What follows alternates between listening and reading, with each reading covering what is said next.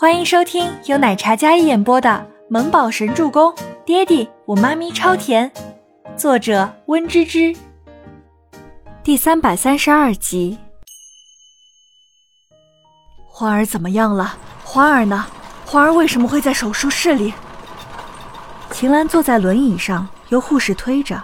她放心不下倪清欢，所以赶过来看看，那语气很是焦急，很是担心。秦岚很在乎倪清欢，可是所有人对秦岚的出现都陷入了沉默。周伯言眼眸一沉，看着坐在轮椅上的秦岚，那猩红的眼眸直直看着秦岚，眼底杀伐尽显，整个人恐怖的如撒旦一般。整个走廊上的气氛顿时风云暗涌起来。秦岚虽然不喜周伯言，但是感觉到他那冷肃的眼神看着自己。秦岚也是瞬间的心惊，周伯言垂在身侧的双手用力捏紧，眼眸越来越红，戾气也越来越重。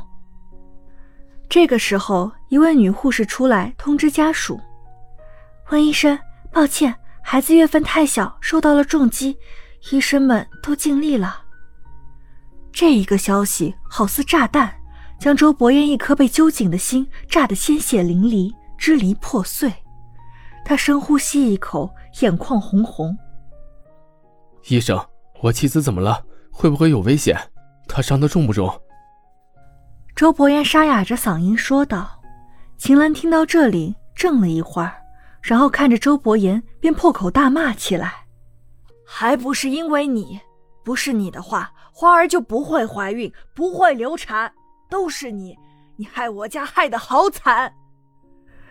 秦岚像是一个疯子一样，看到周伯言就开始埋怨起来。那护士安抚了家属，说大人身体没事，但是话还没说完就被秦岚打断。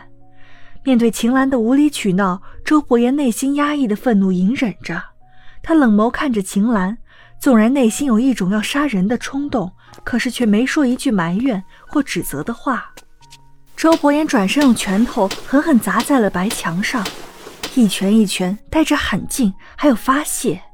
护士端着血包再次进到手术室里。秦岚过分刻薄的话，让大家都有些情绪。什么疯婆子，弄走！静觉寺是个狠人，他虽然平时嘻嘻笑笑的，没个阵型，但是凶起来的时候比周伯言还要恐怖。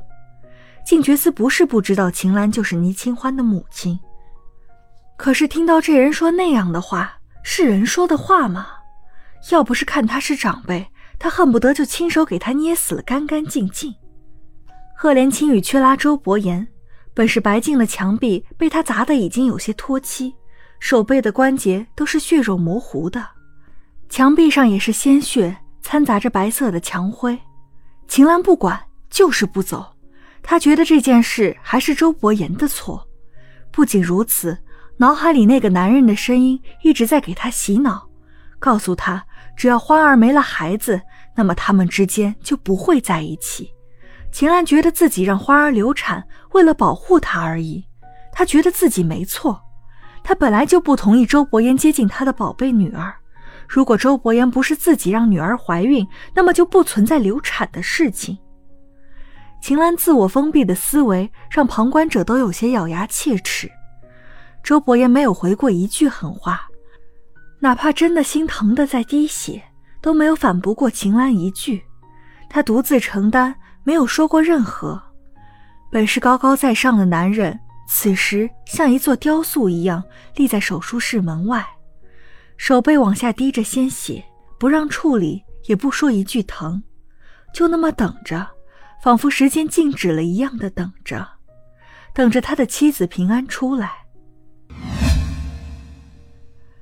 倪清欢沉睡了很久很久，她做了一个很长很长的梦，梦里有她的青春年少，她一直想知道的少年周伯言是怎样的。在梦里，她如愿的看到他少年时的模样。不仅如此，还有父亲，所有的美好画面像唯美电影一样在放映着。可忽然，美好被撕裂，那黑暗的、压抑的、强势的。如同洪水猛兽般袭来，他要结婚，他想逃婚，她被囚禁做一个傀儡新娘，嫁给一个她不喜欢的人。她反抗，可是反抗的代价，父亲跪下来求她，求她答应。她想跑，想带着肚子里的孩子一起跑。父亲绝望的吐血身亡，接着母亲也一病不起，好像所有的童话在那一刻破碎了，黑暗将他笼罩。那些鲜活的记忆在脑海里重新复苏。原来，原来他失去的那段记忆是如此沉重。原来母亲说的父亲因为自己才去世也是真的。原来母亲恨他也是真的。清欢，你在听吗？我跟周周等你回家，你醒过来看看我好不好？耳边是周伯言好听的嗓音。倪清欢睁眸，可睁眸时再无往日的明亮光彩，一双黑瞳如同坠入深渊，再无光。周伯言见床上气色不佳的人儿缓缓睁眸，一颗心总算落了下来。他将倪清欢的手握在手里，然后放在唇边亲了亲。老婆，有没有哪里不舒服？要不要叫医生给你看看？倪清欢看了一眼周伯言，干涸的唇角扯了扯，然后倪清欢又闭上了双眸。周伯言静静坐在旁边，握着他的小手。我们的孩子，是不是没有了？久久，倪清欢轻声问道，他的声音轻得仿佛一阵风就能吹散。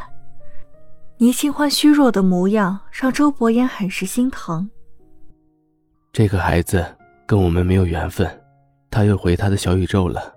他说啊，等以后再回来找我们。周伯言轻声安抚着他，他的嗓音很温柔，握着的手温柔又有力量。可倪清欢听了，只觉得心痛，痛得无法呼吸，眼泪悄无声息地滑落。周伯言伸手将他眼角的泪擦干，他何尝不心疼？丧子之痛，那种心上的创伤，比以往任何的都要沉重。可周伯言还是宽慰自己，安抚妻子。本集播讲完毕，感谢您的收听，我们下集再见。